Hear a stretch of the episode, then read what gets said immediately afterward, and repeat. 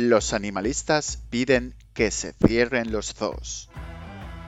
Piden incautar los patinetes eléctricos si haces un mal uso en Hospitalet de Llobregat. Las personas trans ya no podrán competir en atletismo. Todo esto y más a continuación. Empezamos. Caja de tonterías número 53.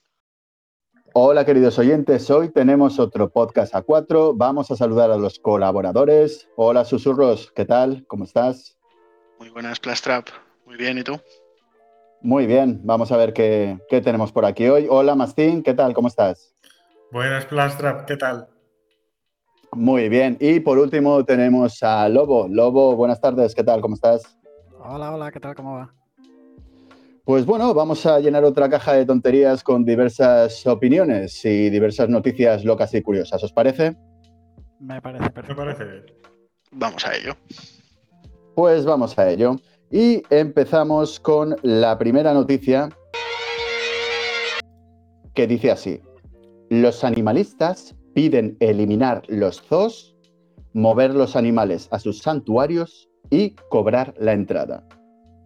Empezaremos por ti, Mastín, que sabemos que tienes varios animales. Te considero el más, a lo mejor, animalista de los que estamos aquí.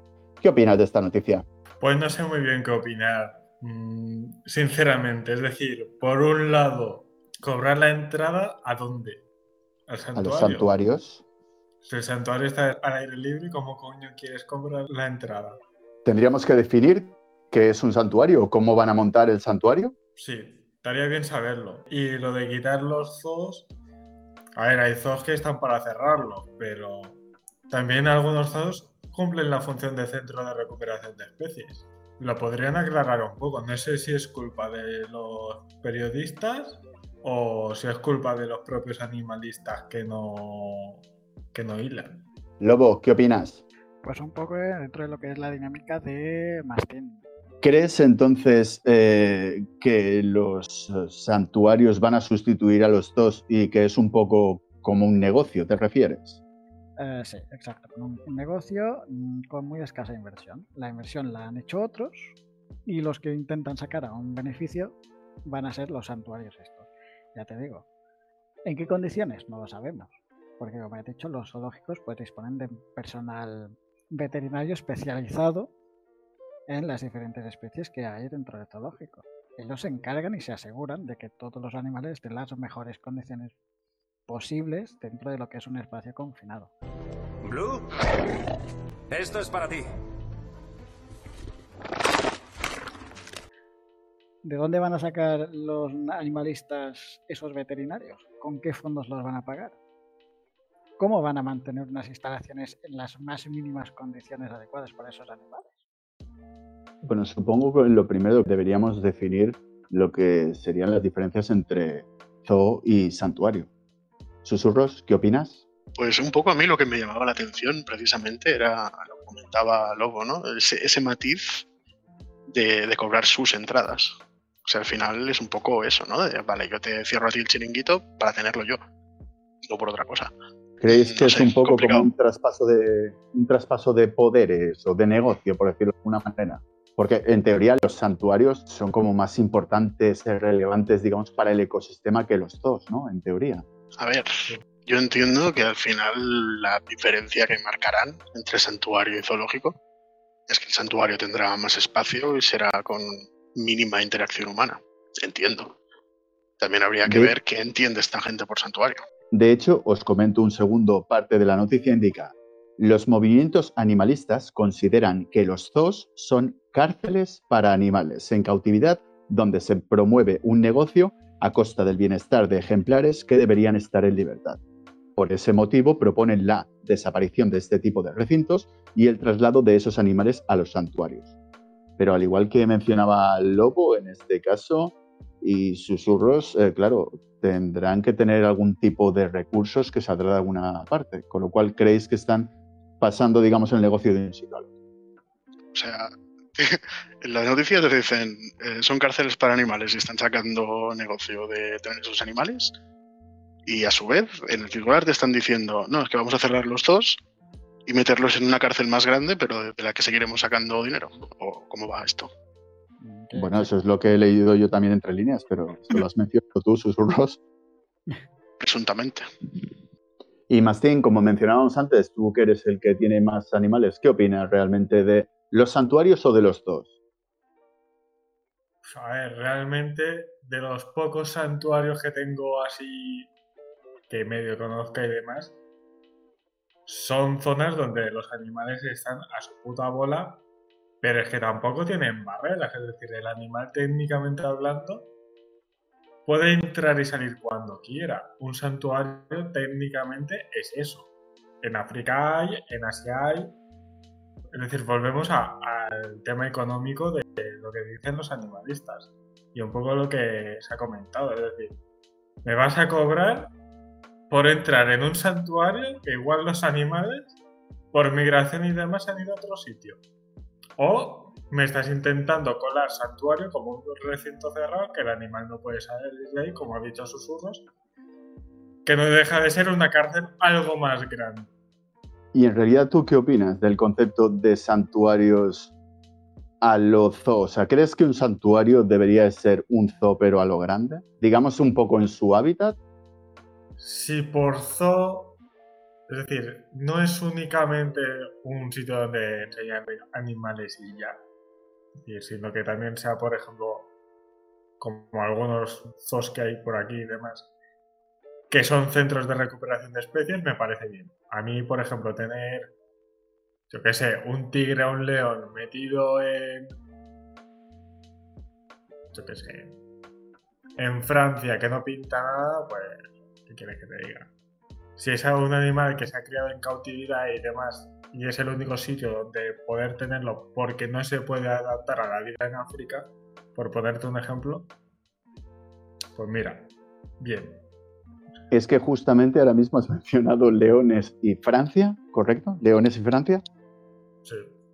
Bien, porque hay una reserva, un zoo o un santuario, depende, en Francia llamado Sillan, eh, el cual yo he ido una vez, queridos oyentes, y la verdad es que vi un par de leones, pero que estaban más bien taciturnos, tristes, oscuros, melancólicos, vamos, que no se movían. No sé si eso lo harían en un santuario o no. Vete a saber, pero tú en un santuario donde los animales van libremente, ¿entrarías cobrando y sabiendo que igual un león te come? Hombre, pues por supuesto que pagaría porque en realidad estoy viviendo eh, lo que es la vida de los animales en su hábitat. Ahora, eh, como aventura está muy bien, eso de jugarse la vida ya depende de- del nivel de cada uno, pero sí que es verdad que creo que los animales deberían de estar en su hábitat. Estoy de acuerdo con el concepto de tener recintos, ya sean zoos o santuarios, en el cual recuperamos especies o recuperamos animales maltratados para luego devolverlos a su hábitat. Pero creo que tanto zoos como santuarios, como mencionáis vosotros, al final eh, es pasar de una cárcel pequeña a una cárcel mucho más grande, con más libertad, pero a la vez, si está controlado por el ser humano, sigue siendo una cárcel. No dejan de estar realmente en su hábitat haciendo lo que quieran, porque si no se comerían a los humanos. Veríamos bien, pregunto, al aire, eh, este concepto de santuario, que no esté cerrado, que los animales estén en libertad y todo esto, pero que no se mantuviese en base a pagar por entrada, sino en base a donaciones y quizá algún experto que te haga un tour y te explique cosas, haya animales o no. Hombre, eh, yo lo vería correcto si están en su hábitat haciendo sus cosas y hay gente que los quiere estudiar, que también estoy de acuerdo, y intentan molestar lo menos posible en sus estudios, y si hay gente que quiere ver cómo viven estos eh, animales sin perjudicarlos en su hábitat, a mí esto me parece bien. Pero es lo que digo, si quieres ver algún tipo de animal en concreto en el planeta que solo existe en una parte en concreto del mundo, pues te vas allí a verlos porque están en su hábitat. El resto, sea santuario, sea zoo, como habéis mencionado, es una cárcel porque está controlada por los humanos. No son las propias especies las que hacen lo que les dé la gana. Ya que si vas a un sitio de estos como Tour, como mencionabas tú, por ejemplo, de donaciones y tal y cual, vas a ver como un león destroza literalmente a una gacela recién nacida, por ejemplo. Y Es lo eso lo tienes que dejar leones. hacer. Sí, sí, correcto, lo tienes que dejar hacer. Y si eso tú lo vas a ver porque quieres ver la vida real de esos animales, a mí eso me parecería bien. Pero sin molestarlos, sin interferir en, en nada, pase lo que pase. No, no, es que no puedes interferir. De hecho, yo conozco gente que, por ejemplo, se ha ido de safari a Botswana y la primera norma que les dijeron fue no podéis interactuar con ningún animal, no podéis intervenir. Si un león se come una gacela, no podéis hacer nada, no podéis mover ni un músculo. No hablas del emérito, ¿verdad? No, no. Coño. Hay gente que conozco personalmente, no gente que se va a África a pegar tiros. Era Presuntamente. gente normal. Que se fue de safari, dieron un par de animales por ahí sueltos, pero la primera norma que les dieron fue no podéis interactuar de ningún modo con la vida salvaje. Es decir, vuestra presencia tiene que pasar lo más desapercibida posible. Y dos de las personas que acompañaban a esta gente conocida se fueron porque el primer día vieron como un guepardo se comía una gacela. ¿Qué cosas? Sí. A pobre guepardo, que se tendrá que alimentar también. No, no, pues para esa gente ver eso era una salvajada. Chico, es la vida salvaje. O comes o te comen. Claro, claro, no se va a pedir un telepizza al guepardo, ¿sabes? Un globo. Eh, También. los naturalistas es- o los animalistas de estos tienen en cuenta ese pequeño detalle de que los depredadores se van a comer a los no depredadores, a los herbívoros, o se piensan que va a ser los mundos de y los depredadores se irán por un lado y todos vivirán felices y contentos. Porque, A ver, para empezar, date cuenta si hemos comentado que en realidad, en parte, y yo lo veo un poco como vosotros, es un negocio, sobre todo escoger y decir a los dos cerráis y ya que vengan a vernos a nosotros y eh, les cobramos una entrada. Es básicamente un zoo, pero a lo grande. ¿Tú crees que después de pensar en eso, van a pensar en el resto de cosas si te estás llenando el bolsillo? Cuanto más controlado lo tengas, mejor. Y además luego no tendrás competencia porque en realidad sea zoo, sea santuario, en realidad es tuyo, es el- tu santuario, tu sitio. Eso lo tengo claro. Lo que pasa es que, claro, como los animalistas no tenemos muy claro cómo piensan en realidad, que no ha sido la primera vez que he oído a un animalista decir que habría que fomentar que, agárrate los machos, los leones dejaran de comer carne y que habría que hacer un programa de reeducación para depredadores. Es que ya me cualquier cosa de los animalistas, ¿sabes? ¿Pero esto lo has oído de viva voz a alguien que conoces? No, esto lo vi publicado en Twitter. Vale, Madre pues mía, dile que... Twitter. No es, no es una fuente fiable. Pero a ver, yo defendiendo un poco la tesis esta de lobo de los animalistas que hay veces que hablan sin tener ni puñetera idea. eh, yo tuve una discusión con varios animalistas una vez porque defendían, no, es que los galgos hay que tenerlos en casa entre algodones porque son perros muy sensibles y demás. Y le pregunté a esa persona en concreto si eh, iban a hacer algo para defender al lobo ibérico que estaba masacrando en Castilla y León, si no recuerdo mal. Y su respuesta fue cojonuda, me dijo, ah, no, eso es un animal que, que come carne y es peligroso, se tiene que ir. Que los galgos comen dónde? saladitas o como. No, no, exacto, es decir, que por ser un animal peligroso come carne y depredador se tenía que ir. Y yo, Ya, pero es que el mundo está lleno de depredadores, de presas y de presas que a veces son depredadores y otras sencillamente presas. O sea, es, es- es el mundo Sí, sí, animal, es, así. es que es así tal cual. Coño, nosotros lo somos. Exacto. Eh, Es que es el mundo natural y eso pues, los animalistas parecen no entenderlo. Para los, los animalistas parece que solo están los come verduras y los otros son todos malos. Mira, en realidad eh, me gustaría hablar con un animalista porque si se refiere a animales en general, animales metemos insectos, metemos bichos, metemos tal, metemos tal porque son animales y ya a partir de ahí dile que es un asesino.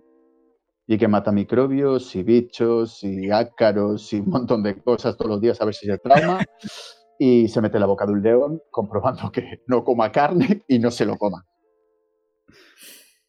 Todo es cuestión del uso que le demos a las cosas. Y mirad, continuamos con el mal uso de las cosas que se le puede dar o no a un dispositivo. Nuria Marín propone un cambio legal para incautar patinetes si hay un mal uso. Supongo que vosotros también habéis sufrido, como me comentasteis en su momento, los percances de los patinetes, ¿vale? Que van como, como locos. Pero, ¿qué pensáis del concepto que si haces un mal uso de un patinete eléctrico te lo puedan incautar? O sea, que se lo lleve la policía. Porque esto normalmente con el resto de vehículos que yo sepa no pasa. ¿Mastín? Eh, Aero, mm, te pueden retirar el vehículo por un mal uso, técnicamente. Es decir, pero claro, tendríamos aquí que definir de incautar de una vez incautado, tú lo puedes recuperar, como el coche, que al fin y al cabo te pueden retirar el coche por un mal uso. Sí, pero un momento. Si tú coges y vas por la autopista y vas más rápido de lo que toca y te para la policía, ahí normalmente, a menos que vayas a 300, pero imagínate que vas a 130, te para la policía, ¿qué sería lo que pasaría? ¿No sería que te pondrían una multa y listo y tú continúas tu camino o no? Pero claro, también hay malos usos del coche, por ejemplo, que sí que han terminado en la incautación del vehículo. Luego la policía te lo devuelve, pagando del rollo grúa, la multa y demás. Pero, como bien has comentado ahora, hay ocasiones en las que te lo retienen. Pero si te saltas un semáforo, te para la policía, te pone una multa, disculpe, que se ha saltado usted el semáforo, ¿verdad? ¿verdad? y tú coges y luego te vas con tu vehículo, ¿no? Exacto. Susurros, tú que vives en una ciudad poblada de estos eh, diabólicos dispositivos, ¿qué opinas? Pues a ver, en realidad un poco en la misma línea. ¿eh? Mm, no creo que, debieran dar una posibilidad tan fácil de incautar un bien que es tuyo te lo pueden inmovilizar, por ejemplo, con un cepo, que en este caso pues sería, yo que sé, atarle una farola o alguna movida, porque un cepo te lo llevas el patinete y ya está, ¿no? Pero un poco como los coches, sí que te los incautan, pero claro, te los incautan por una serie de motivos en concreto, y si no te los retiran, que es cuando tú puedes ir a la grúa y, y lo recuperas pagando, pagando la cuota, o te lo inmovilizan hasta que alguien se lo pueda llevar, o cosas así, ¿no? No sé, me parece un poco, un poco, un poco bestia, ¿no? Directamente incautarte el patinete y ya está. No, claro, es que aquí tendríamos que o tendrían que definir en qué situaciones consideran que se puede incautar el patinete. Porque si es, por ejemplo, lo que menciona Plastra de no, mm, te incauta el patinete porque te has saltado el semáforo en rojo. Mm, aplica las mismas normas que, al resto de vehículos que hay, ¿no? Es que también, eh, referente a los patinetes eléctricos, ya no solamente son los patinetes eléctricos, ¿no? Hay bicis eléctricas, o sea, el VMP, creo, vehículo de movilidad personal, ahora ya engloba varias eh, cosas, varios dispositivos. Y aquí parte de la noticia indica la alcaldesa de Hospitalet de Llobregat, la socialista Nuria eh, Marín, propone una regulación de los patinetes eléctricos que permita incautar estos vehículos en caso de mal uso y que obligue a matricularlos y a que tengan un seguro de responsabilidad civil. En principio, no indica aquí mucho el concepto del mal uso, que es a donde vamos, es la pequeña eh, disyuntiva que tengo yo. A lo mejor salgo a la calle con mi patinete cogido de la mano, o sea, lo, llevo normal, no, no voy encima, pero alguien dictamina que esto es un mal uso y entonces me lo incauto. Como podemos leer, queridos oyentes, la alcaldesa indica, tenemos que regular, tenemos que obligar a que los patinetes tengan una matrícula, un seguro y que podamos incautarlos si alguien no hace un uso adecuado. Sigue sin mencionar cuál es el uso no inadecuado. Eso es lo primero que se tendría que establecer. ¿Cuál es el uso adecuado? ¿Qué, se, qué consideran en este caso el uso adecuado de un patinete? A ver, en principio, según recuerdo, desde enero, creo que desde el 2021, hay una legislación eh, sobre estos dispositivos. Aquí tenemos otras preguntas. Primero, ¿esta señora se la ha leído esa ley, ese reglamento? Hombre, pues supongo que esa señora, siendo la alcaldesa de Hospitalet de Llobregat, se habrá leído algo, ¿no? Pues, teniendo en cuenta que propone regular, si hay una ley que regula esto, igual es que no se lo ha leído mucho, o igual es que ni se ha enterado. Ya os digo, en un principio hay una regulación de estos dispositivos. Lo que no os puedo asegurar, obviamente, si es proyecto de ley o algo de esto, ya que no entiendo estas cosas, pero he encontrado esto en Internet. Obviamente, queridos oyentes, pues eh, podéis eh, buscarlo en cualquier momento, regulación VMP y indica resolución de 12 de enero de 2022 de la Dirección General de Tráfico por la que se aprueba el Manual de Características de los Vehículos de Movilidad Personal. Y esto es eh, la Agencia Estatal del Boletín Oficial del Estado y me refiero que aquí dentro ya está el concepto de los VMP. Con lo cual ya esto está estipulado desde hace pues algún tiempo en realidad. Por eso digo que, bueno, esta persona ahora mismo quiere coger y quiere regular esto ahora. De todas maneras, tengo entendido, no estoy seguro, queridos oyentes, pero que los ayuntamientos pueden coger y eh, modificar o añadir o quitar algún tipo de restricciones en base a la ley. No estoy seguro hasta qué nivel, pero por ejemplo, que en Hospitalet pudieras ir eh, por la acera con patinete eléctrico y en Barcelona no. O sea, creo que están estas pequeñas distinciones, pero como ley ya hay algo que indica que existen los vehículos de movilidad personal. ¿Creéis realmente que son un peligro? ¿Que habría que regularlos? ¿Que deberían de ir como el resto de vehículos? ¿Mastín? A ver, yo creo que como todo vehículo, es decir, es que yo también pondría matrículas y seguro a hasta las bicicletas. O sea que y creo que Lobo en esto me dará la razón de la cantidad de accidentes que hemos visto ya o de que tenemos constancia de que ha habido o por patinete o por bici. Con lo cual, todos con matrícula y todos con seguro. A ver, lo del seguro estoy totalmente de acuerdo. Un seguro de responsabilidad civil por el daño que tú puedas causar a otra persona si tú quieres estrellarte por ahí con el patinete, pues haz lo que quieras. Pero si le haces daño a otra persona o daños a terceros, rompes un escaparate, cualquier cosa de estas, obviamente te tendrás que hacer cargo de alguna manera. Con lo cual... o, te saltas, o te saltas un stop y provocas un accidente. Aunque a ti no te pase nada por ir en el patinete, pero haces que dos coches se la peguen, mm, quien te dé la culpa eres tú, no ninguno de los, coches. ¿Y susurros qué? ¿Cómo convives tú con estos patinetes o dispositivos diabólicos. Porque también hay ruedas, ¿no? No solamente patinetes eléctricos, sino esa rueda que va la persona encima, eh, puesta sin sujetarse en nada. ¿Sabéis cómo os digo? Como si fuera un subway o un, subway, un subway. Sí, los, monociclos estos, ¿no? sí. A ver, en sí a mí es que los vehículos no me parecen peligrosos como tal, me parece la gente que los conduce, que es la peligrosa. Y lo digo en el sentido de que mucha gente pilla una bici o un patinete o Segway este o lo que tú quieras. Y muchos no conocen las normas de circulación, porque igual lo pillas con 10 años y te suda la polla, qué significa la señal esa que hay ahí. Ahí no sé cómo lo veis, pero mm, yo creo que no estaría de más el tener que sacarte un carnet, curso, mm, que lo dirán en, en las escuelas incluso, de educación vial, tío. Y que todos supiéramos, pues, cómo circular, las señales, prioridades, etc. O sea, algo de educación vial si quieres conducir un dispositivo de estos, ¿no? Claro. Yo lo vería bien también. Yo suscribo todo lo que habéis dicho vosotros. Bueno, pues ya tenemos un negocio. Vamos a quitar eh, algo de la DGT montamos nosotros esto, que es como lo de los dos y los santuarios, ¿no? Ya. Hacemos un santuario de vehículos de movilidad personal, ya está.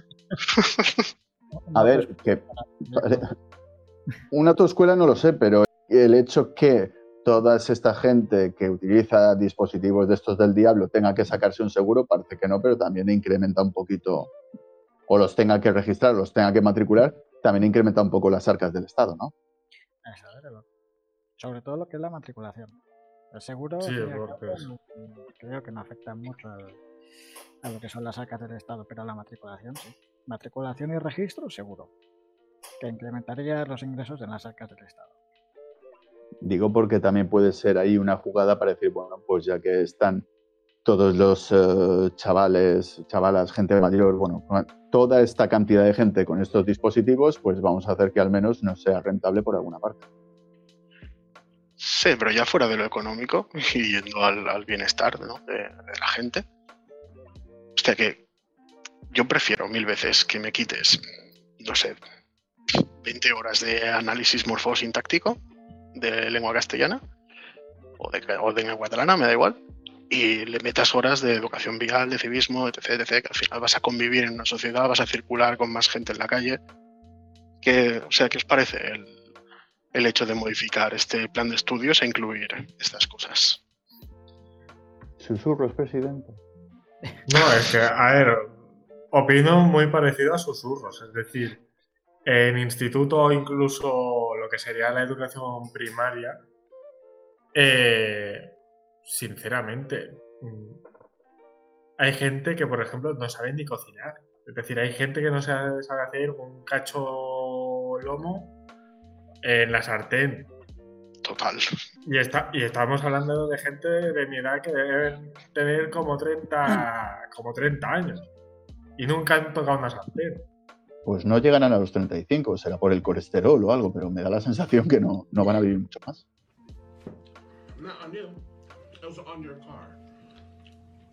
No, no, pero es que tendría que haber una asignatura, como dice Susurros, que te incluyera, pues, seguridad vial, aprender a hacer una factura, a cocinar, a primeros auxilios. Es decir, tú puedes tener un accidente, aunque sea muy tonto, en cualquier momento de tu, de tu vida, que no te sepas aplicar un mínimo de primeros auxilios y un mínimo de conocimiento en curas, me parece flipante. Poca broma. Yo en educación física, en lugar de tantas pruebas de estas de resistencia de tirarte tres horas corriendo, méteme en supervivencia, tío. Que perderme en la montaña me puedo perder mañana. Y no sé sobrevivir. básicamente. Bueno, en tu pues, caso, sí. susurros, sería más importante cómo sobrevivir en el barrio, ¿no? Hay varias películas de esto, pero Bueno, pero el barrio es la universidad de la calle, tío. Ahí aprendemos por nuestra cuenta. No, pero, es decir, opino igual. ¿eh? En educación física, pues en vez de hacer una prueba gilipollas que al final no sirve de nada, la forma física que tienes con 14 años no es la misma que vas a tener a los 25, a los 30 o a los 40. Por lo tanto, y aparte todo lo que aprendas de supervivencia y demás, a ver, no te vas a convertir en un Bear de estos, pero... Perdona, perdona, perdona, discúlpame, Mastín, presuntamente. Porque si habéis visto los vídeos de cómo se rodó eso, eh, Sí, sí, era por poner un ejemplo malo y que conociera a todo el mundo, pero Sí. de esos vídeos te puedes creer, no te puedes creer ni el 20%. Créete el 10% y aún así tú das ese 10%.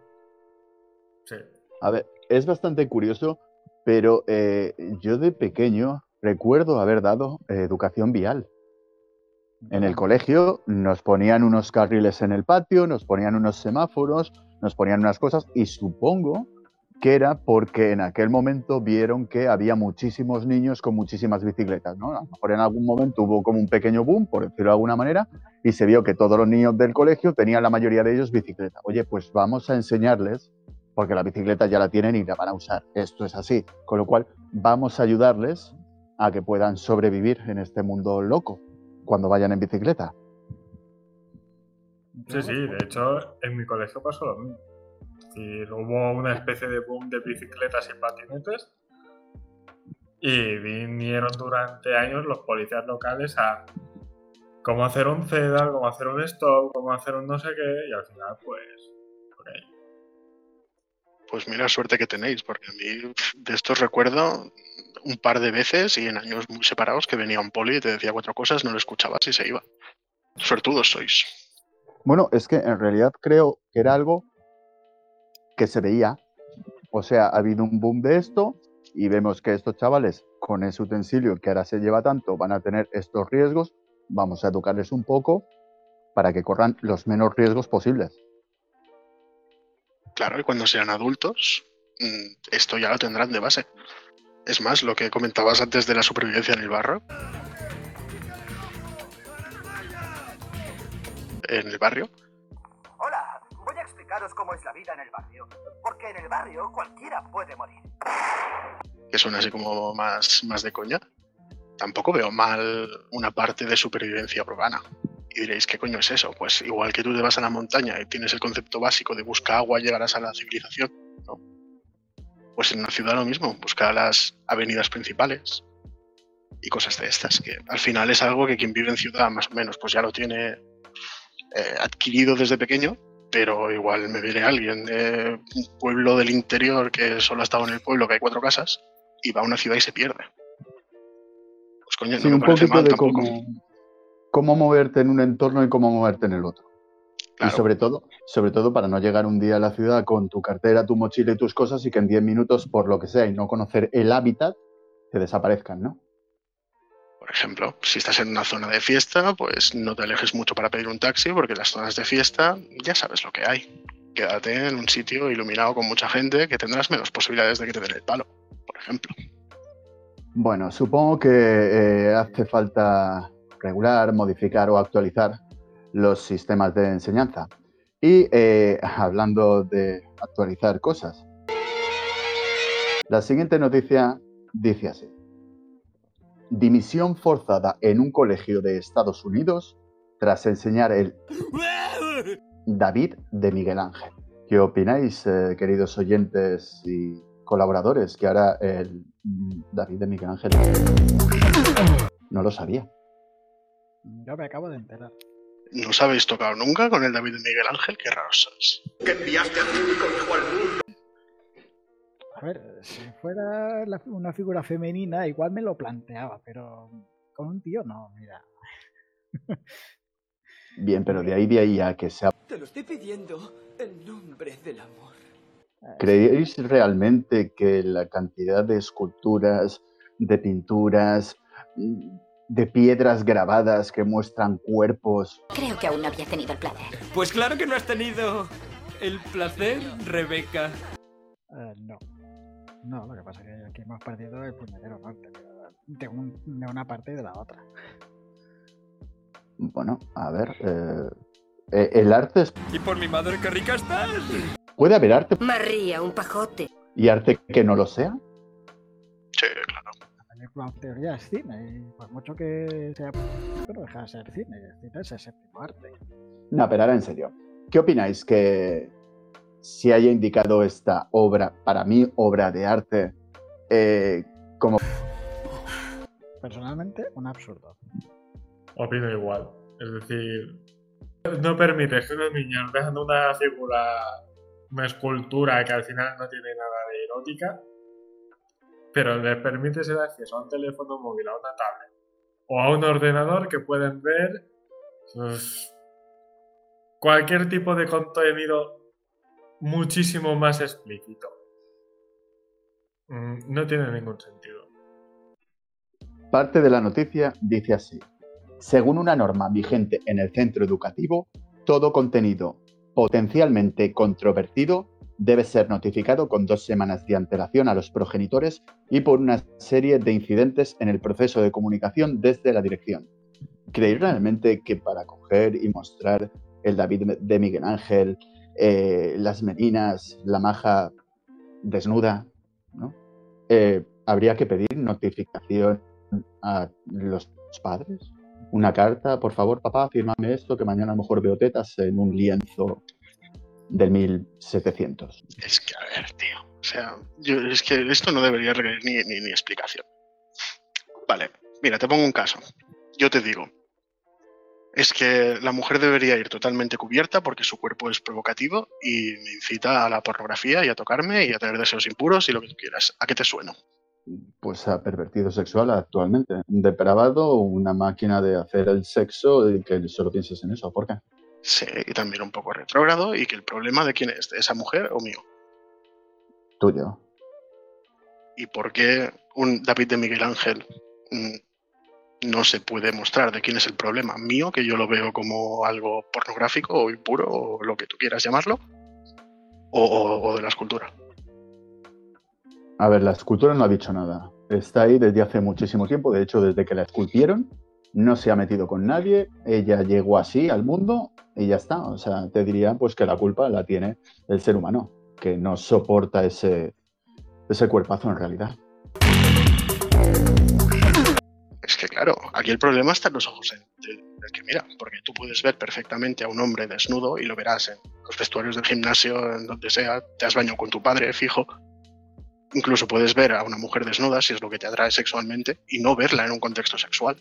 Porque tú puedes ir a una playa y ver a una yaya en toples y tú no la estás mirando de forma sexual. Ves unas tetas y son unas tetas y ya está. A Con no lo cual estás... Claro. Pero el caso es el mismo, verás a una joven igual no te pone. Porque puedes mirar un cuerpo desnudo sin que sea algo sexual. Exactamente.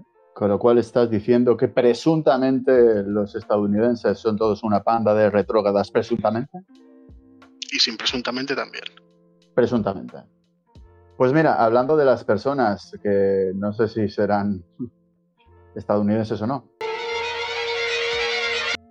Las personas transgénero no podrán participar en competiciones femeninas de atletismo. Ahora resulta que también tenemos problemas en el atletismo, cuando ya lo ha habido en la natación, con una persona trans y en algún que otro deporte más. ¿Qué opináis? ¿Dónde van a poder llegar a competir las personas trans? Yo pondría una categoría específica para ellos. ¿Y eso no sería discriminarlos? ¿Porque los pones aparte? Luego tendrías que haber dicho ellos, no ellos. El- Elix, perdón, Elix, con, con la X, porque ya no sabemos exactamente exactamente. Con la X ya engloba todo en principio, Elix. Por cierto, hago un pequeño inciso, que sepáis que no recuerdo el nombre, queridos oyentes, lo podría buscar, pero hay una persona en España, creo que es en España, que ya ha registrado eh, Todes. Con lo cual, a partir de ahora, Todes que lo utilices, le tienes que pagar a esta persona. Menos mal que yo nunca lo utilizo. Por eso eres un estadounidense. Es normal que yo nunca pago nada.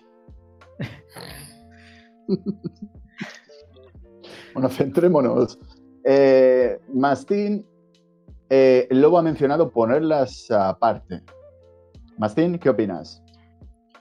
Una de dos, o se las o se les pone aparte, o si has nacido siendo de género masculino, compites con los hombres, y si has nacido de género femenino, compites contra las mujeres.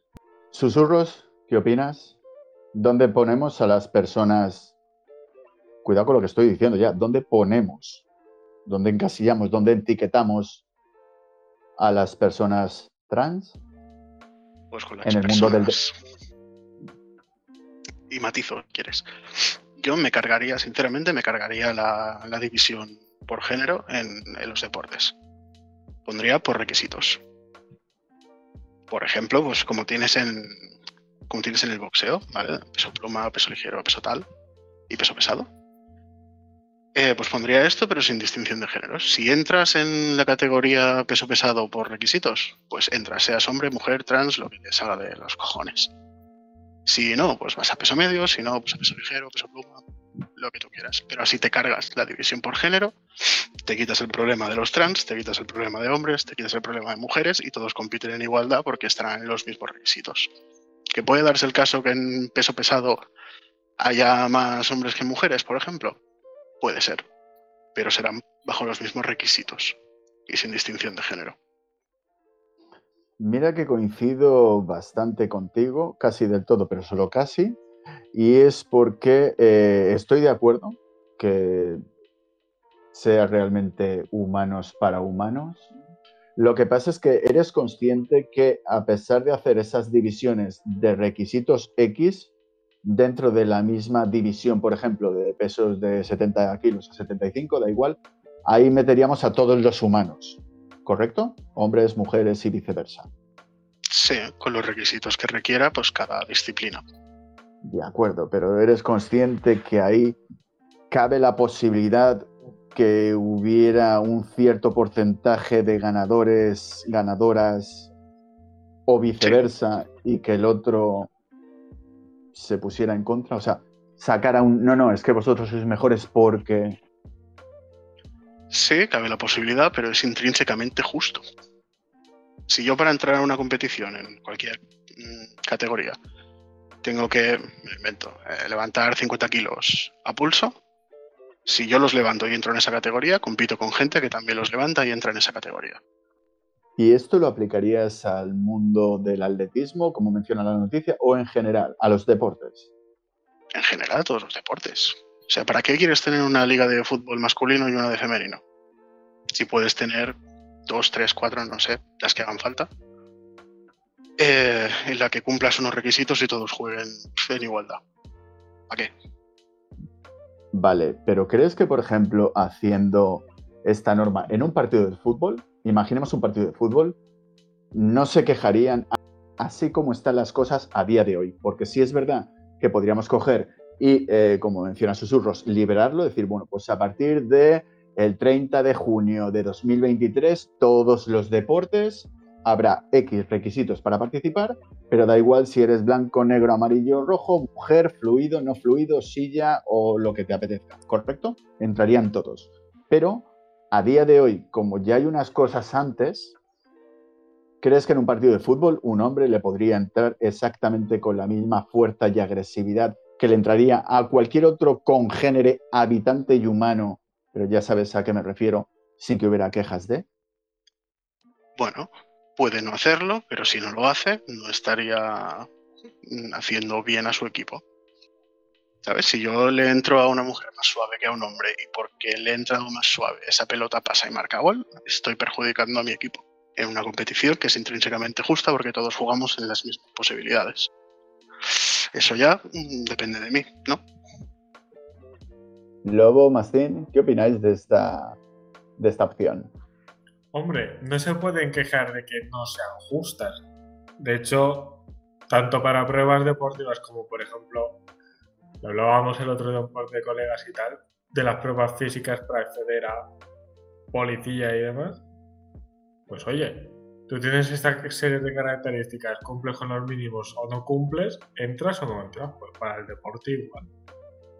Ahí no te pueden acusar de feminismo o de machismo. Si entras, esas son las pruebas. Haz lo que quieras. No me Claro. parece mal. Es más, no estás excluyendo a nadie, estás entrando en una, en una categoría o en otra, o en una liga o en otra liga. Sin más, Bueno. me parece más excluyente que por ser mujer no puedas jugar con Messi. En realidad no es que estás excluyendo a alguien, estás incluyendo a todo el mundo que cumpla los requisitos para entrar en la categoría que quiera participar. Claro, si eres trans y levantas 60 kilos, pues a la categoría de 60. Si eres trans y levantas 40, pues a la de 40. Y a tomar por el culo. Bueno, me parece bastante equitativa y en teoría, en teoría, eh, daríamos. ¿En teoría qué? Hostias. Hemos dado con la solución. Ya está, En teoría. presuntamente. Presuntamente hemos dado con la solución. Después saldrían los problemas. Los clasificaríamos por categorías, como ha dicho, de peso, de capacidades. Y después seguramente vendrían los problemas de que, oye, que igual hombres y mujeres no somos tan iguales, aunque estemos dentro de la misma categoría y por tanto tendrían que separarnos.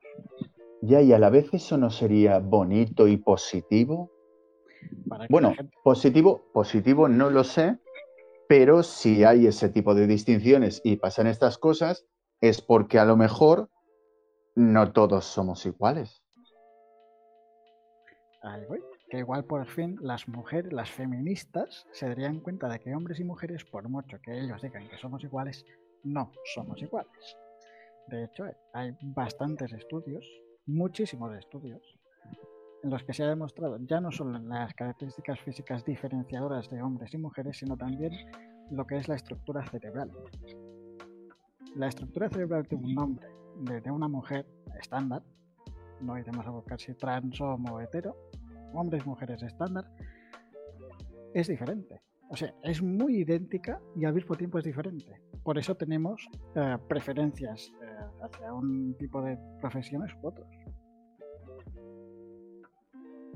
Bueno, eh, sería interesante el descubrir, después de juntarnos a todos para que todos seamos iguales, me parecería muy interesante el hecho de descubrir que en realidad no todos somos iguales.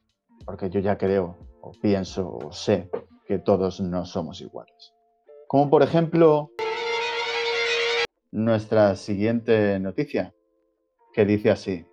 El caso de Beatriz, la joven obligada a parir un feto sin cerebro por la que llevan a El Salvador ante la Corte Interamericana de Derechos Humanos. En otro podcast ya mencionamos así un poco por encima el concepto del aborto, opiniones y tal. ¿Qué opinas, Lobo? ¿Aborto sí, aborto no?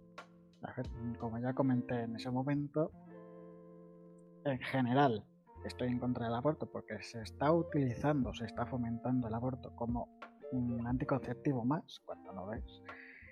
Pero de se comenté también que en determinados casos muy concretos podría estar a favor del aborto. En este caso, pues, habría estado a favor del aborto, porque un feto sin cerebro, el cerebro se puede decir que es el procesador del cuerpo. Si no hay procesador. Oye, sabes que es un humano, ¿no? Para que la gente lo entienda un poquito más, si lo quieres así, lo que controla el cuerpo es el cerebro. Si no hay cerebro, es que difícilmente puede haber un estímulo que haga bombear el corazón o respirar los pulmones. Pero es que lo curioso de esta noticia es que a pesar de todo, no le han querido eh, realizar una interrupción del embarazo. Y aquí te digo que en este caso concreto lo veo un absurdo que no le hayan permitido realizar una interrupción del embarazo, porque en este caso no había vida, es imposible, bueno, al menos tal como entendemos o tal como conocemos la biología hoy en día, es imposible que ese feto tuviera vida de algún tipo. Por lo tanto, bueno. el embarazo mm, no creo que se hubiera sido. Si es un feto, no tiene vida. O sea, un feto tiene vida, porque si no, no sería un feto. Un feto tiene vida tanto en cuanto tenga pues todo lo necesario para desarrollarse y crecer como un, como un ente vivo. Bueno, solo le faltaba el cerebro. ¿Quién será el siguiente? Poca cosa. Poca cosa. Es como la noticia que me pasó ayer o anteayer que dicen eh, han encontrado una cabeza sin signos de violencia.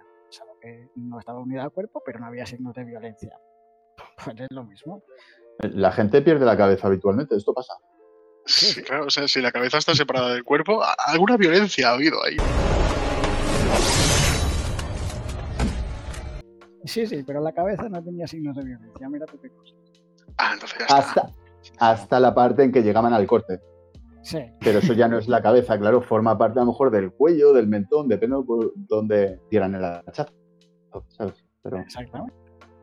Pero bueno, en este caso ya te digo, sin cerebro no es una parte fundamental del cuerpo. Si no hay cerebro, no puede desarrollarse un cuerpo o un ser vivo. Por tanto, si no se puede desarrollar un ser vivo, mm, es un feto muerto. Es como si el bebé hubiera, muriera espontáneamente dentro del, del cuerpo de la madre. Mastín, ¿qué opinas? Opino muy, muy parecido a, a Lobo con diferencias, pero yo en este caso el aborto hubiese sido algo necesario. Es decir, sí, ok, puede latir el corazón, pero si no hay cerebro, por muy bestia que suene lo que voy a decir ahora, pero eso no es una persona funcional. Es decir, sin cerebro no llegas a nada, con lo cual el aborto en ese caso sí. Bien, pero como bien comentaba Lobo, como decía que hay gente que puede llegar a utilizar el concepto del aborto como un método anticonceptivo, estaba la disyuntiva de cuándo hay concepción o no. Porque aquí en la noticia, el hecho de que tenga 5, 6, 7, a lo mejor con 7 meses, no lo sé, queridos oyentes, ni oyentas, ni oyentes, todos, eh, no he tenido hijos y tampoco lo tendría yo como mujer, ¿vale? No lo sé. Pero eh, el hecho de tener la opción, por decirlo de alguna manera, de saber si a lo mejor en el quinto mes hay alguna malformación, que hace que al final la personita no se vaya a desarrollar el tener la opción o no. Pero eh, de vez en cuando oyes en diferentes sitios pues el concepto de, aborti- de abortistas que te indican de no al aborto, que te indican que en el momento de la concepción ya hay vida. Sin embargo, aquí un feto sin cerebro, tendríamos que preguntarles si para ellos eso es vida o no. Pero preguntarle a un médico que te pueda decir, sí, mira, a partir de este momento se puede considerar que ya es un ser humano más o menos formado. O estamos hablando de ideas, ya sean religiosas o políticas, de no, a partir de este momento no puedes abortar porque se le considera X. Legalmente es no sé qué, por tanto no se puede abortar. Legalmente es no sé cuántos, por tanto se puede abortar igualmente aunque esté a punto de nacer. Son, serían básicamente dos, dos ideas distintas, o mejor dicho, dos ideas contrapuestas, aplicando un poquito el mismo sistema. Bueno, lo bueno de esto es que nosotros, eh, ya sea sin cerebro y sin cráneo, pero no vamos a tener hijos. No vamos a poder decidir o no el concepto de abortar porque no nos pertoca a nosotros, como seres humanos que somos varones, hombres. ¿Cómo, cómo os sentís hoy? Yo me siento un ficus hoy. Mastín, Yo me siento un poco perro hoy. lobo, Yo me siento muy perro. Susurros. Yo me siento de puta madre. Esa es la actitud. Claro, tío. Con un Te ha faltado con la cola entre las piernas para poder lamerte bien y ya sería el cuarto perro, ¿sabes? Ojalá me llegase. Joder. Bueno, queridos eh, oyentes, continuamos con la última noticia que es más loca todavía porque como se nos estaba yendo mucho la olla, creo que tiene que ver con esto. Y es que la siguiente noticia dice así. Un científico revela cómo escapar de nuestra simulación. Ahora entendéis todas las tonterías que habéis hecho durante vuestra vida que en realidad no es vuestra vida, es una simulación. Hostia, estamos en Matrix, no jodas.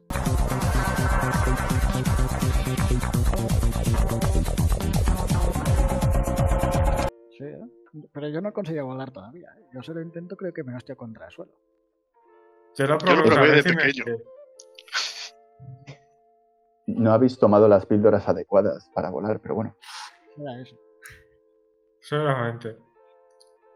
¿Os habéis dado cuenta que ya en el titular de la noticia indica que un científico revela cómo escapar? Significa que ya estamos dentro. Eh, ¿Cómo veis vuestra mierda de simulación de vida? Muy jodida. Bastante chonga. Sí, para ser una simulación está mal hecha, tío. Sí, sí. Podrían haber hecho una simulación, no sé, más, más, más guay, más, más estimulante, que no fuera un puteo constante. Claro. ¿Y si en realidad esa es parte de vuestra simulación? Vivir esta gran aventura que es la vida. Creyendo que en realidad la estás viviendo, pero en realidad no. Hay alguien detrás de ti que maneja los hilos.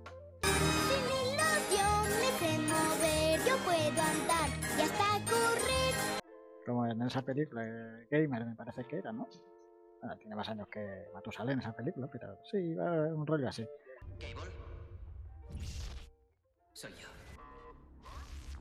Soy Simon. Juego por ti. Realmente eh, hay varias teorías por ahí que circulan que indican que podríamos estar viviendo en una simulación. Sí, lo he leído. He leído Aquí hay dos informáticos, eh, bueno, un informático y un arquitecto.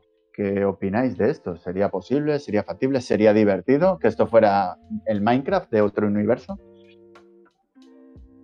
Bueno, ¿y por qué no?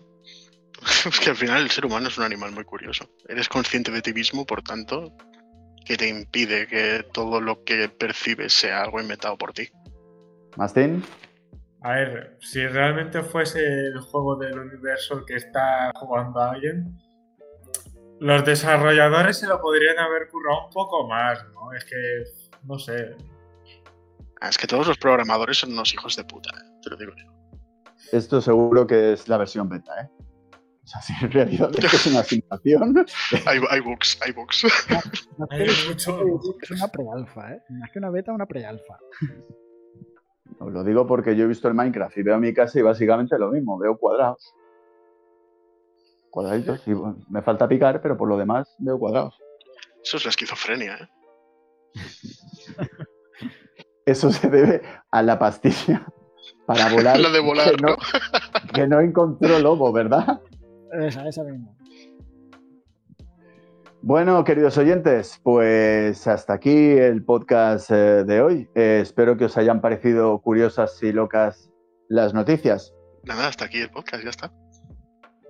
Lobo, Muy interesante, sobre todo la última, que es muy, muy, pero que muy loca.